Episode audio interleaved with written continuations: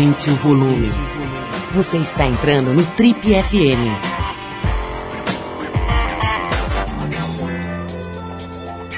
Oi, eu sou o Paulo Lima e a gente está começando agora mais um Trip FM, o programa de rádio da revista Trip. Já são mais de 30 anos no rádio brasileiro. Bom, e na edição de hoje a gente se propõe a passar limpo a crise econômica brasileira. Para isso a gente vai contar com a ajuda preciosa de um dos mais conceituados economistas do país, Ricardo Amorim. Para quem não sabe, o Ricardo é um dos comentaristas do programa Manhattan Connection, bastante conhecido no mundo da economia e no mundo do jornalismo. Ele vem aqui para nos ajudar a entender, a desconstruir os elementos que levaram o Brasil de prodígio da economia mundial até o fiasco internacional, que é mais ou menos o nosso rótulo hoje. Quem não se lembra né, daquela capa da Economist com Cristo Redentor decolando e depois aquela dele embicando, né? Bom, mais do que isso, o Ricardo divide com a gente os motivos que levam-no a acreditar que não só a saída para essa crise está próxima, como a nossa recuperação econômica deve ser bastante robusta. O cara está otimista. Ele ainda fala sobre o governo Dilma, governo Temer, sobre a reforma previdenciária, Conversa boa aqui com um economista que não tem medo de se posicionar com clareza e com firmeza. Ricardo Amorim, hoje no Trip FM com a gente. E para entrando no clima, a gente abre o programa com o cantor norte-americano Barrett Strong e o primeiro clássico da consagrada gravadora Motown, o Money, That's What I Want, música de 59. Vamos de música e a gente já volta com Ricardo Amorim, o economista, no Trip FM de hoje.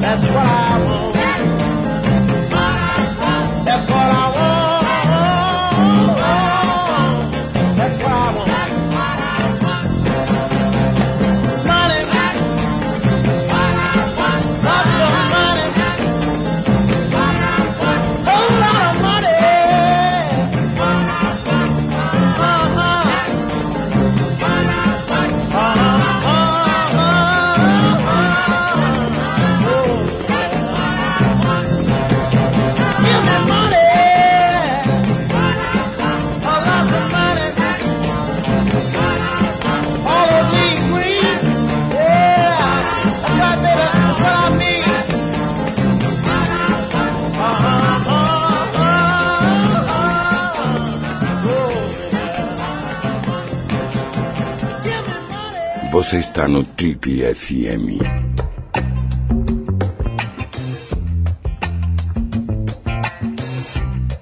Esse homem é um destacado economista brasileiro e há 24 anos ele se dedica ao estudo e à análise crítica do país e do planeta sob a ótica financeira.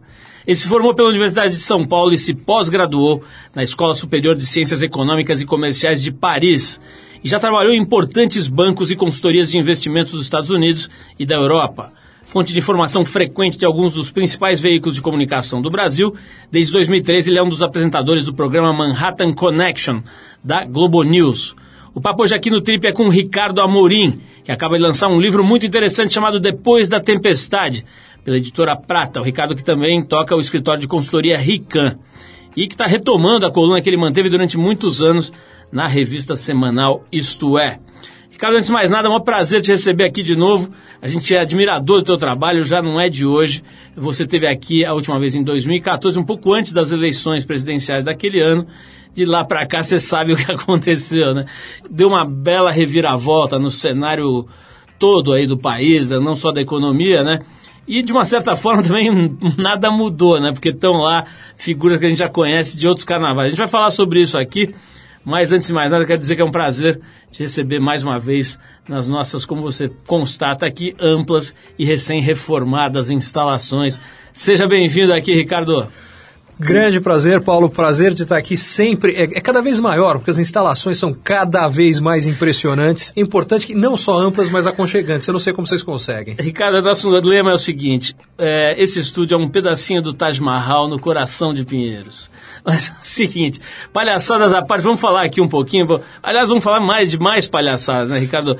Esse país é uma, é uma, uma, coisa engraçada, né, cara? Os humoristas falam que realmente a concorrência que eles sofrem, em especial no Congresso, mas em todas as frentes aí do poder, é muito violenta, né? Eles não conseguem fazer piadas melhores do que aquelas figuras que aparecem. Aquele Maranhão, por exemplo, esse cara que surgiu agora, como é que você vai fazer uma piada mais engraçada que aquele cara, né? Não existe. Uma tragédia também mais dramática do que aquilo não existe, né, cara? É, pelo jeito Deus tem senso de humor e é um bom humorista, né? Porque não só criou o Maranhão, mas colocou ele à frente da Câmara. Essa semana a gente tem é a história do país da piada pronta, né? A gente tem o Ministério da Transparência, o Ministro da Transparência. É, eu acho que não é nem opaco que ele é, eu não sei qual é o termo que a gente teria que usar, mas enfim. Turvo, né? O cara realmente ganhou o troféu Turvão 2016, né? Uma comédia. Carlos, olha, eu tô querendo fugir desse tema no começo aqui do programa, mas não tem como. A primeira coisa que eu vou te perguntar é a seguinte. Você voltou para o Brasil, né? Todo mundo sabe que você morava lá em Nova York, trabalhava lá em empresas grandes, consultorias, bancos, etc. Fazia sua coluna lá no Manhattan Connection e resolveu voltar para o Brasil no dia 15 de setembro de 2008 que por acaso ou não foi o dia em que quebrou o Lehman Brothers e começou toda a crise, né, que abalou seriamente as estruturas dos Estados Unidos e por consequência de boa parte do mundo, né. Aqui no Brasil, segundo um, um analista muito conceituado, foi só uma marolinha. Mas enfim, a pergunta é a seguinte, cara, você veio para cá, ficou aqui, viveu aquele momento de exuberância aqui do exuberância do Brasil, falou muito a respeito, alertou sobre a possível crise e tal. E essa crise veio e aí veio o tsunami, né? Em algum momento você ficou arrependido de ter voltado para cá, Ricardo, quando voltou esse panorama tenso, meio deprimente que a gente está vivendo aqui no Brasil? Você, você, chegou a pensar, pô, por que, que eu fui voltar? Olha, Paulo, em primeiro lugar, eu fico contente que você falou meio deprimente, o que significa que você já está melhor do que a grande maioria do Brasil. Uh, mas não, eu não me arrependi nem um pouquinho, e isso por algumas razões. A primeira delas é que uh, eu, eu tive duas motivações para voltar. Uma uh, profissional. Eu achava que teria melhores oportunidades eh, profissionais aqui do que lá. E tive. E tive por uma razão muito simples. Seis meses depois de ter voltado ao Brasil, eu montei minha empresa, a, a Rican Consultoria, uh, que foi a melhor decisão profissional que eu tomei na vida. Só me arrependo de não ter feito antes. Ela me deu a chance de trabalhar com coisas que, para mim, são muito mais interessantes do que as que eu trabalhava antes, ter uma remuneração melhor do que a que eu tinha quando eu trabalhava em empresas muito maiores, uh, impactar de uma forma mais positiva a sociedade, que era outra coisa que eu buscava. Então, por todos os lados, foi ótimo. A única coisa que eu diria que uh, talvez a minha mulher não concorde muito é porque eu trabalho ainda mais. Eu já trabalhava bastante e trabalho ainda mais. Mas como eu trabalho com coisas que eu adoro, uh, isso não teve importância. E o segundo aspecto era pessoal. Eu queria estar perto da minha família, eu queria, de alguma forma, quando eu falava em contribuir, quer dizer, eu sou brasileiro, esse país está cheio de problemas, problema não falta, uh, mas é o país que eu escolhi para morar. E talvez uma das melhores formas de ver isso é que não é só que eu voltei, eu voltei e devolvi meu green card, quer dizer, a minha intenção é ficar aqui. Isso significa que é, eu. A gente tem duas. É a história do ame ou deixo. Eu diria, é, tente transformá-lo em algo melhor ou deixo. E a minha opção é tentar transformar em algo melhor. E, e a motivação de muitas das coisas que eu faço, é a motivação do livro que eu acabei de, uh, de publicar, é a motivação do projeto educacional grande, uh, que faz quatro anos que eu estou trabalhando nele, mas ele nasce com mais, forte, mais força no segundo semestre. Enfim, eu Estou muito contente com a decisão, apesar de todos os problemas que aconteceram, sem dúvida. Cara, uma das coisas que eu gosto aí no, no teu trabalho, no teu estilo, né? Especialmente quando você se coloca aí na mídia e tal, você não teme se posicionar, né? Eu quero falar um pouco sobre isso nesse momento, né, em que os ânimos estão tão é, é, quentes, né? As, figuras, as pessoas estão brigando muito, estão discutindo muito, polarizado e tal. Isso já é até um clichê, uma coisa batida. Mas eu quero saber um pouco a tua visão sobre esses últimos anos, né, a gente ouve falar aí sobre o maior, o maior é, é, crime de corrupção, o maior caso de corrupção de todos os tempos no mundo inteiro, né? Tem gente séria defendendo isso e mostrando isso, com, provando isso com números, né? Eu queria saber um pouquinho a tua análise desses episódios absolutamente lamentáveis que a gente tem tido notícia quase que diariamente, é, que você fizesse uma leitura desses últimos é, oito anos do, do, Brasil em especial, para ver qual é, a tua, qual é a tua análise desse período. Depois vou, obviamente, falar um pouquinho dessas semanas agora, desse governo interino do Michel Temer. Mas a gente vai, a gente vai fazer uma pausa aqui para ouvir música.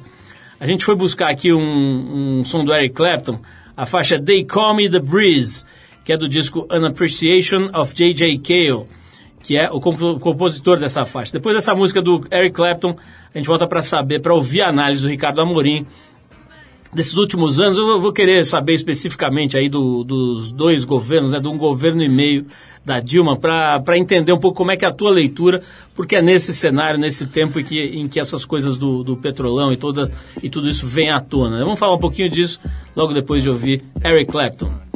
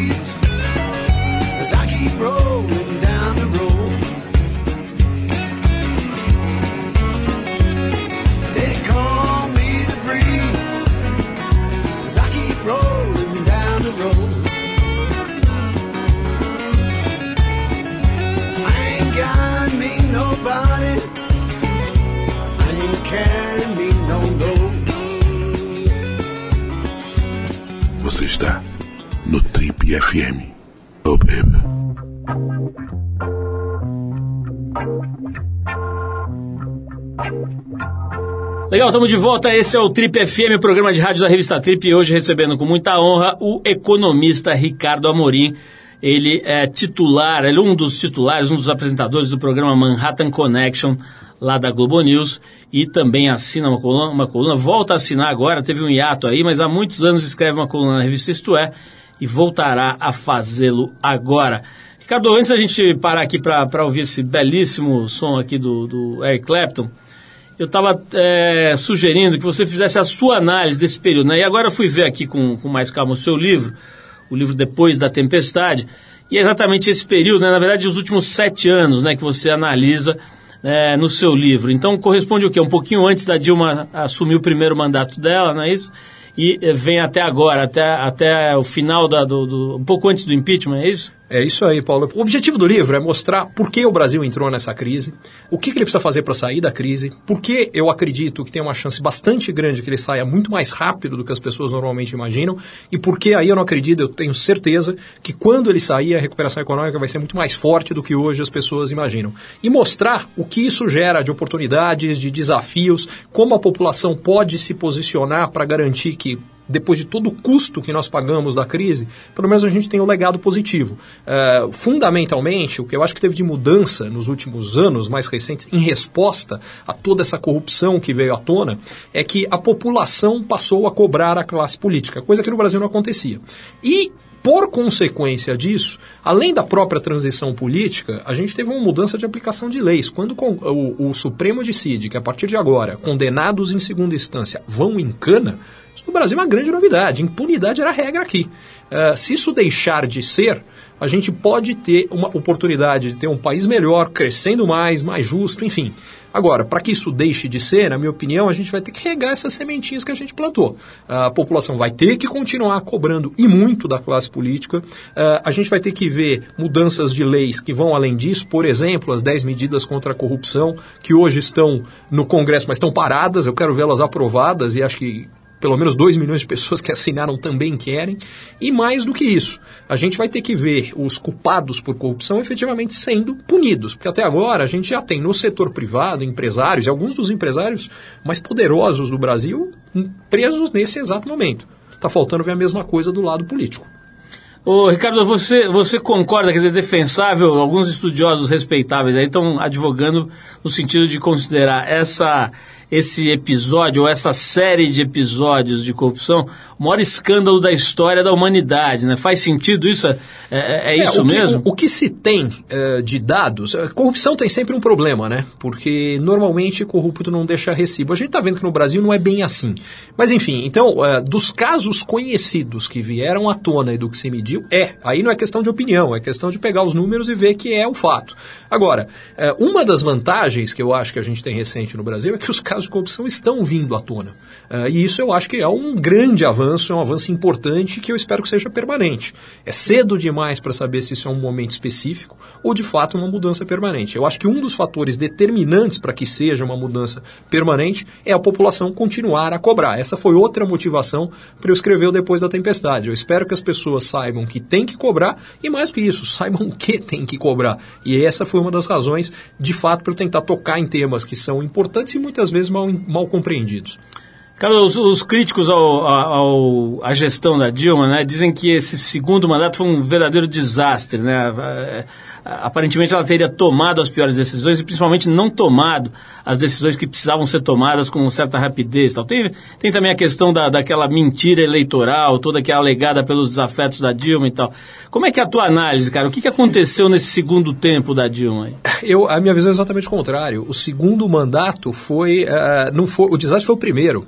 Uh, fundamentalmente, o primeiro mandato do governo Dilma gerou três desequilíbrios econômicos que levaram à crise futura. O primeiro deles foi de conta contas externas. E, e, antes disso, como é que eles foram gerados? O, o, governo passou, isso vem antes da Dilma, vem desde o governo Lula. Faz 15 anos que o Brasil só estimula consumo e nada de estímulo à produção. Estimular consumo é bacana. Gente com mais dinheiro no bolso compra mais, uh, melhora de, de padrão de vida, padrão de consumo, só tem um probleminha. Se a gente não estimular produção do outro lado, produzir fica mais caro. Os salários sobem acima da inflação, ficou caro produzir no Brasil. Expandir o crédito é legal, mais consumo, mais investimento, só que se isso acontece, mais uma vez, e por exemplo, o setor imobiliário uh, tem um aumento de procura enorme, porque gente com crédito pode comprar imóvel que sem crédito não podia. O preço dos imóveis sobe. O preço dos aluguéis sobe. Não só aluguel de apartamentos e casas, mas aluguéis para pessoas jurídicas em geral. Resultado, aluguéis mais caros, ficou mais caro produzir no Brasil. O que as empresas começam a fazer? Param de produzir no Brasil. É mais barato trazer de fora do que fazer aqui. Então, ao longo dos uh, oito anos que o ex-ministro Guido Mantega ficou na, liderou a Fazenda, a gente foi de um superávit comercial de 10 bilhões uh, de produtos manufaturados. Em outras palavras, a gente exportava 10 bi a mais do que importava de produto feito na indústria, por um déficit de 110 bilhões de dólares anuais. Então, são 120 bi por ano de produto e, e no fundo, de desenvolvimento de riqueza que a gente gente deixou de gerar aqui. Esse é o primeiro grande problema, contas externas. O segundo, quando o país fica caro produzir e as empresas não investem ou investem menos, a gente produz menos. Mas até uns 3, 4 anos, desejo de consumo ia bem. Aliás, desejo não, capacidade, porque era salário subindo mais que inflação, crédito em expansão, mais gente com emprego, Vamos às compras. Só que a gente não produziu para fazer. Mais gente querendo comprar do que produto para vender, os preços sobem. Para completar, tinha as eleições. Então o governo segurou o reajuste da gasolina, da energia elétrica, do ônibus, uh, do metrô, até as eleições. Passou as eleições, teve que subir tudo, e aí a inflação come solta. É o segundo problema. O terceiro problema é o porquê ele teve que subir isso tudo. Contas públicas. A questão é que esse começo do governo Dilma criou as condições de resolver, e serão resolvidos ao longo desse ano, os dois primeiros problemas. Contas externas. Esse ano a gente deve ter o maior superávit da balança comercial da história. Esse problema está resolvido. O segundo a inflação. Como é que a inflação foi resolvida? Com a tremenda recessão que o governo Dilma jogou a gente. As pessoas não estão com dinheiro para comprar. Se as pessoas não compram, as empresas não podem subir o preço. Se as empresas não subirem o preço, a inflação cai. Já começou a cair e vai continuar a cair. Aí sobra o terceiro problema: contas públicas. Esse o governo Dilma não conseguiu resolver. Por que, que ele não conseguiu resolver? Por dois problemas. Primeiro deles, visão de mundo. Como é que você resolve um problema de contas públicas? Uma solução é a mesma que você resolve um problema na sua casa ou na sua empresa. Se você gasta mais do que você ganha, se for na sua casa ou na sua empresa, só tem uma solução. Tem que cortar gasto, porque todo mundo gostaria de falar, não, estou com um problema, estou gastando mais do que eu ganho, vou aumentar meu salário. Mas não funciona bem assim. O governo, ao contrário, pode. Ele fala o seguinte: olha, eu estou desequilibrado, mas eu vou, quem vai apertar o cinto são vocês todos. Eu aumento os impostos e eu não aperto aqui. Que foi o que o governo Dilma fez. Na primeira rodada, o Congresso deixou passar. Só que o problema é que quando ele faz isso, ele tira dinheiro do bolso das pessoas. Nessa hora, esse cara, o cara que perdeu o emprego, todos eles param de apoiar o governo. Na hora que isso acontece, que a popularidade cai, o apoio no Congresso some. Na hora que o apoio no Congresso some, a sustentação do governo vai embora. Enfim, isso tudo para dizer o seguinte: hoje, a única coisa que falta para resolver, para o Brasil voltar a crescer, são as contas públicas. E se for ver o que tem até agora no governo Temer, que ainda é muito pouquinho, mas o que tem é um diagnóstico que, ó, não dá para fazer todo ajuste aumentando imposto. A maior parte tem que vir de corte de gasto. As medidas estão aí. A questão é aprová-las. O ministério foi montado sob medida para aprová-los, porque falava-se, não, vem o Ministério de Notáveis. Eu chamo do Ministério do, da Branca de Neve os 23 anões, quer dizer, nota, os notáveis estão todos na área econômica, o resto está lá para aprovar as medidas da área econômica. Para compor a, a, coalizão que precisa ter ali para funcionar. E até agora está andando, só tem um problema esse governo tem um calcanhar de Aquiles do tamanho dessa mesa, porque entre os muitos ministros está cheio de investigado pela Lava Jato. É, o governo tem três semanas e dois já caíram. Eu não sei quantos mais podem ser forçados a, a, a, a sair do governo e como é que fica a base de sustentação no meio dessa história toda. Então, essa é a grande dúvida, eu acho. É política. Carlos, a gente vai falar um pouquinho sobre Previdência. Eu quero ouvir, te, te ouvir um pouco sobre essa tão propalada, né, tão sonhada tão discutida a reforma da Previdência e sobre outros assuntos ligados aí às possibilidades de dar uma virada aí nesse país, está precisando. Antes a gente vai ouvir mais uma música aqui, a gente separou agora um cantor francês chamado Ben L'Oncle Soul. É, a faixa é Soul Man, do disco que leva o nome do cantor, que foi lançado em 2011. Depois a gente volta para falar com o Ricardo Amorim sobre essa história de, de reforma da Previdência, reforma trabalhista. Vamos falar sobre isso já já com o nosso convidado de hoje, Ricardo Amorim. Vamos lá, Ben L'Oncle Soul, vamos lá.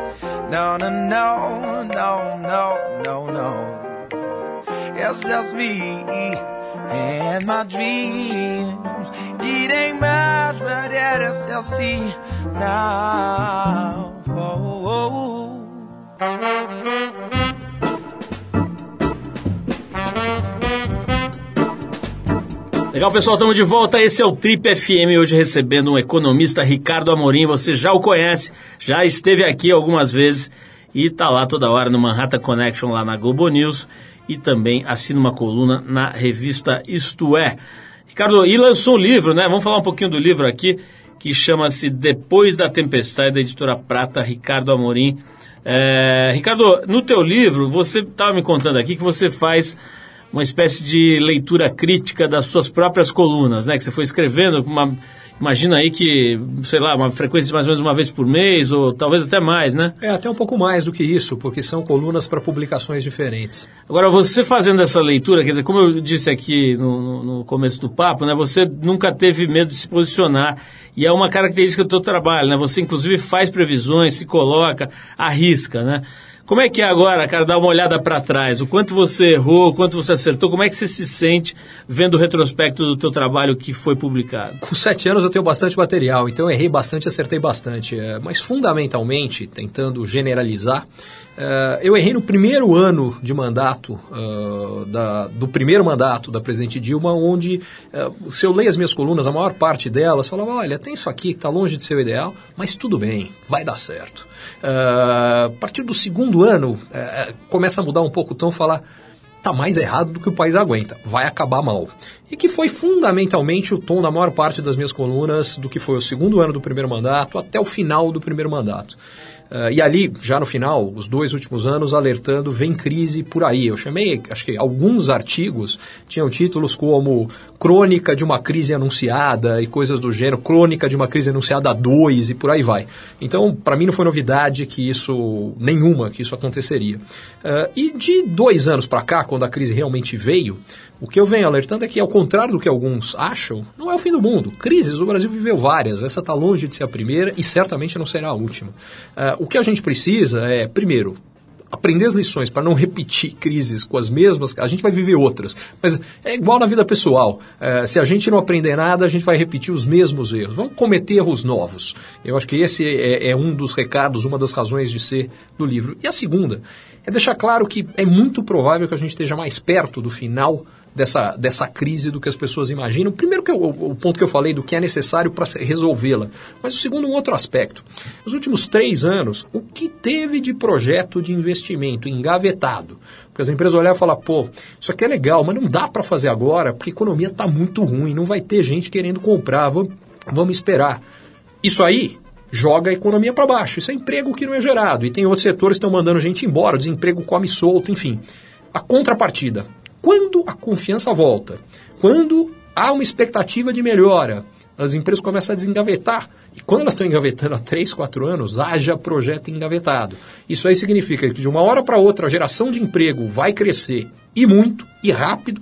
Por consequência, a gente com mais dinheiro vai comprar mais e aí a gente gera o ciclo contrário. As empresas estão vendendo mais, ganhando mais dinheiro, investem mais, a gente começa a gerar um ciclo virtuoso, onde as surpresas por algum tempo são positivas. O que eu sei dizer também é o seguinte: nos últimos 115 anos, que é desde quando há dados no Brasil, toda vez que tem uma recessão profunda, e essa aqui é a mais profunda dos últimos 115 anos, na sequência, o Brasil sustentou por pelo menos três anos média de crescimento de pelo menos 6% ao ano. Agora, você comentou aí dos notáveis desse governo interino que acabou de tomar posse estarem, de uma certa forma, blindados ali, né? Separados. É como se você pudesse colocar numa caixa separada a economia e o resto você deixa aquela maluquice, aquela bagunça com um monte de rato invadindo a outra caixa, né?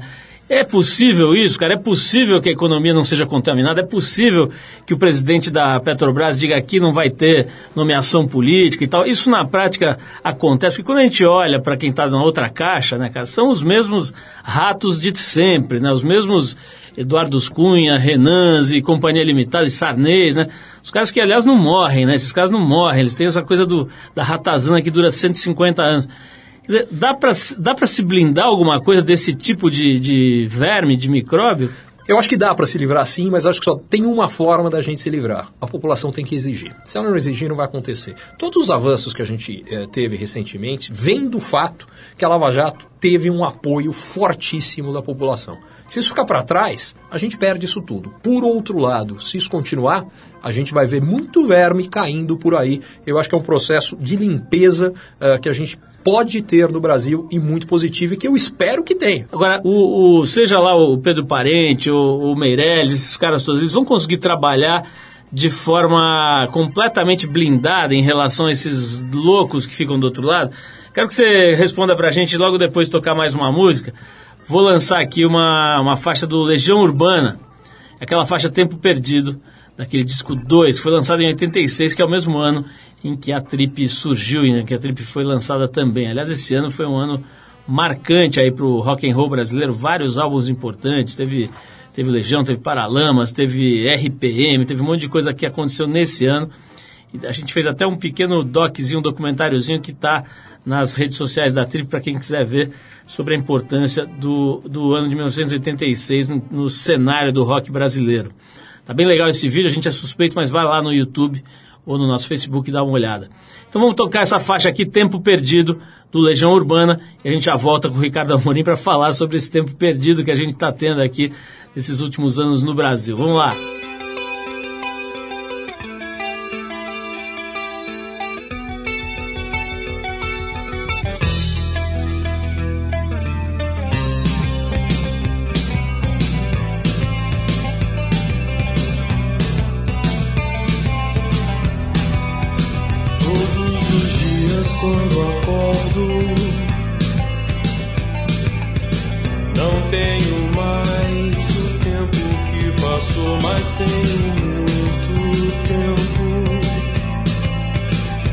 temos todo o tempo do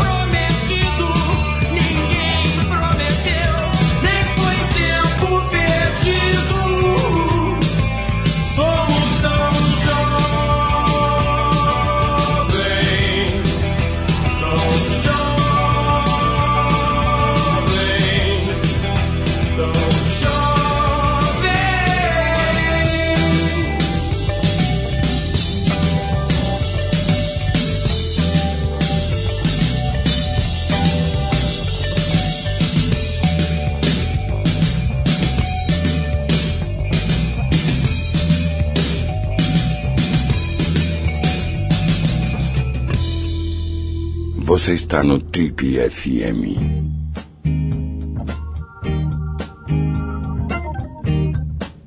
Legal, estamos de volta. Esse é o Trip FM, hoje recebendo o economista Ricardo Amorim. Se você perdeu o início da entrevista, vai lá no nosso site trip.com.br que você resgata essa entrevista no todo e também as entrevistas que a gente fez aqui nos últimos 18 anos, todas lá para você baixar e ouvir de graça a hora que quiser, onde quiser. Ricardo, a gente estava falando aqui antes de to tocar esse clássico aqui do, do Legião sobre isso, né, cara? A gente está aqui, nós estamos gravando esse programa dia 31 de maio. É, tem aí, sei lá, menos de 20 dias, eu acho, do, desse novo governo, governo interino aí do nosso amigo Michel Temer. E já perdeu dois ministros, já tá uma bagunça, um monte de escândalo, e, pô, você vê, enfim, que aquela, aquela, aqueles conchavos e aquela sacanagem continua rolando solta, né? Por outro lado, tem essas escolhas aí de gente que, que é, é enfim, bastante é, respeitada do ponto de vista de competência e tal, nomes como esses que eu citei aqui, é, do, do Meirelles, do Pedro Parente e tal, são figuras respeitadas, que ninguém duvida da competência. Né? Mas a pergunta que eu deixei no ar aqui, que eu queria que você respondesse para a gente é o seguinte. Agora, curto prazo, sei lá, semana que vem, daqui a três semanas, esses caras vão estar tá em condição, cara, de fazer, de, de, de implementar aquelas coisas que eles acreditam que precisam ser feitas e tal, ou vai começar telefonema de um lado, pressão do outro e congresso chiando. Como é que funciona na prática, cara? Você conhece essa máquina e você sabe como é que isso se dá? É possível é, esses caras trabalharem em paz? É, é uma pergunta que a gente só vai ter certeza daqui a algumas semanas. O que é certeza é que a pressão vai acontecer. A dúvida, e essa é que a gente vai ter que ter a resposta, é se o apoio do presidente a esse grupo vai ser suficiente para blindá-los dessa pressão. Uh, e é muito cedo para a gente ter certeza. Eu acho que tem algumas coisas que, por um lado, eu acho que elas estão sendo feitas com esse objetivo.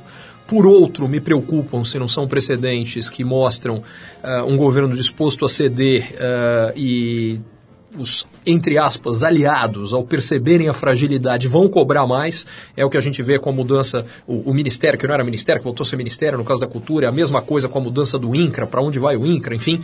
Então, uh, eu não sei. A verdade é que eu acho que é muito cedo para a gente saber. É importante que isso aconteça, mas não dá para ter certeza ainda. Carlos, é, tem um assunto que está na, na, aparentemente está tá no, no, no, palco aí, no centro do palco agora, que é a eventual reforma da Previdência, né? Agora, toda hora, todas as vezes ao longo da vida que eu vi começarem a falar disso, começarem a mexer, eles acabam se recolhendo, porque é tanta pancadaria, tanta qualquer fórmula que se coloque é rechaçada por, pelos diversos grupos da sociedade, e aí isso reflete no Congresso, começa uma pancadaria e os políticos se retraem. Né? Com esse sistema político que a gente tem, você acha que passa algum tipo de reforma?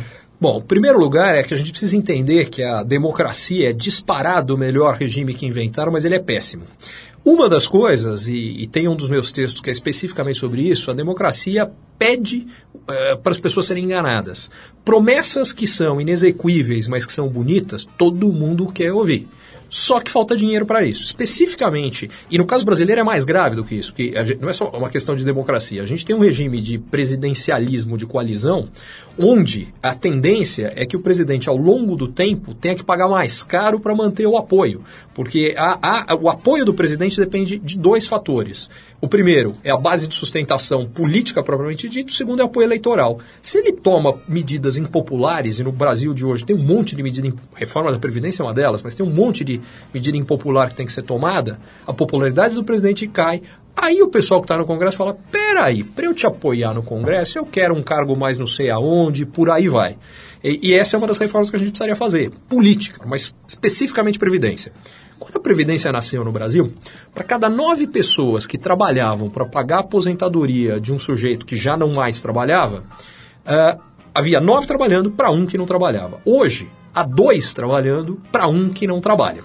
Ficou um pouquinho mais pesado de carregar. Só que tem um detalhe: aquele sujeito que se aposentava há algumas décadas e vivia mais sete anos, hoje ele, vende mais, ele vive mais 25 em média depois de aposentado. A conta não fecha, Paulo. É, é tão simples quanto isso. A gente tem que fazer uma opção. Ou a gente reduz benefícios e ou aumenta a idade de aposentadoria, ou vai ter uma geração que vai pagar a conta da geração que já se aposentou e quando chegar a vez dele, acabou o dinheiro. Não vai receber nada. Uh, e uma boa razão que nós dois aqui em particular temos para apoiar a reforma da Previdência é que se não fizer nada, vai ser na nossa que isso vai acontecer. Claramente. Na nossa e de alguns mais novos do que a gente.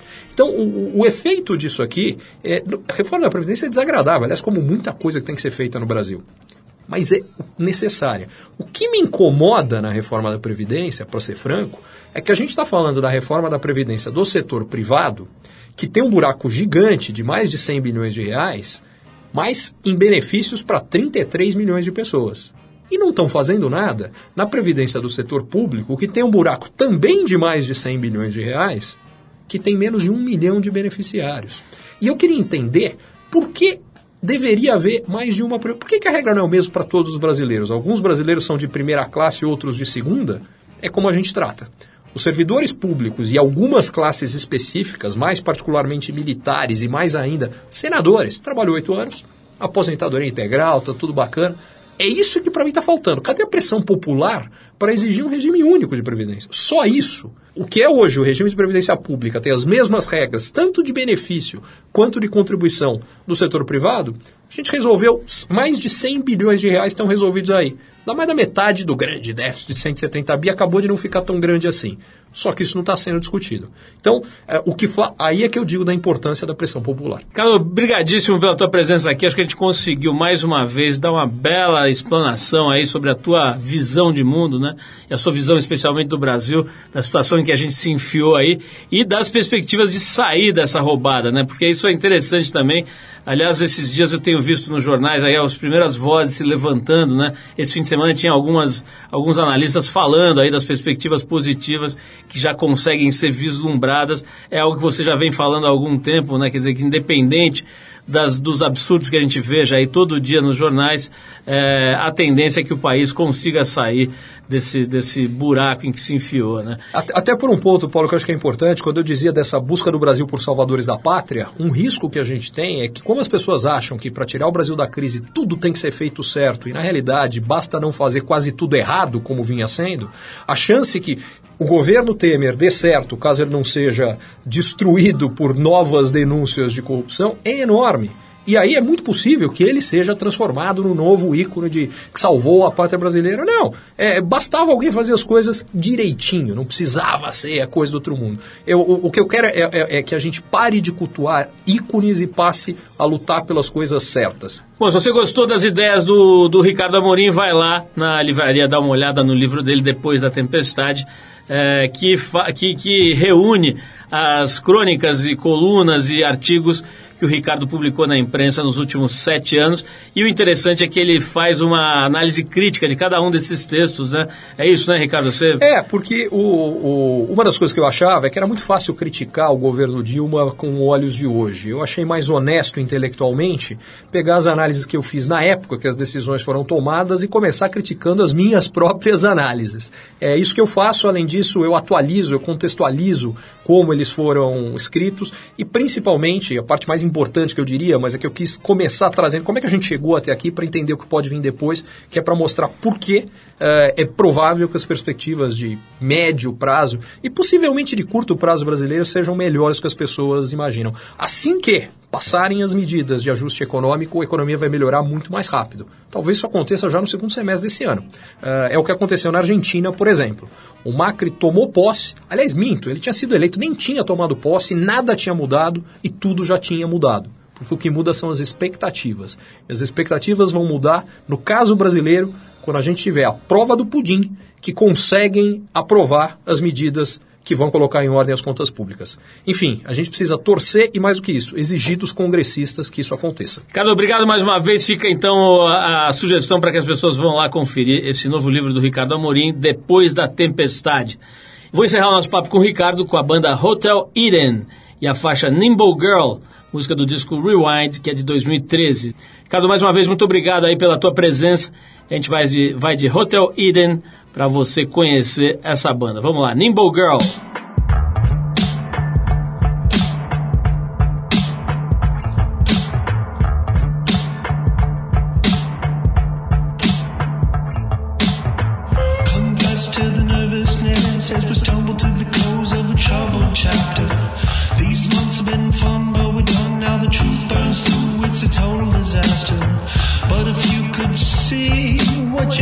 reflect from your soul is revealing.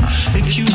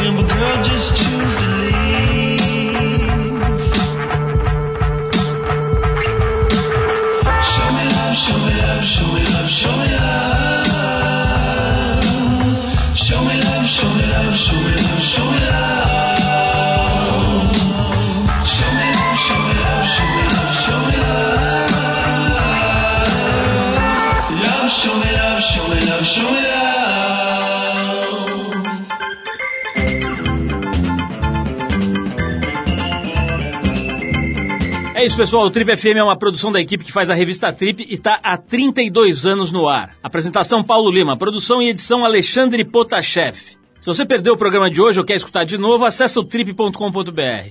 Lá você vai encontrar um arquivo com centenas de entrevistas feitas por aqui nos últimos 15 anos. Você pode baixar essas entrevistas, escutar na hora que quiser e onde você quiser. Quer falar com a gente? Escreve para radio@trip.com.br. E para ficar mais perto do nosso trabalho, procura a gente no Facebook, Revista Trip. E na semana que vem a gente volta nesse mesmo horário com mais um Trip FM. Abração, até a próxima!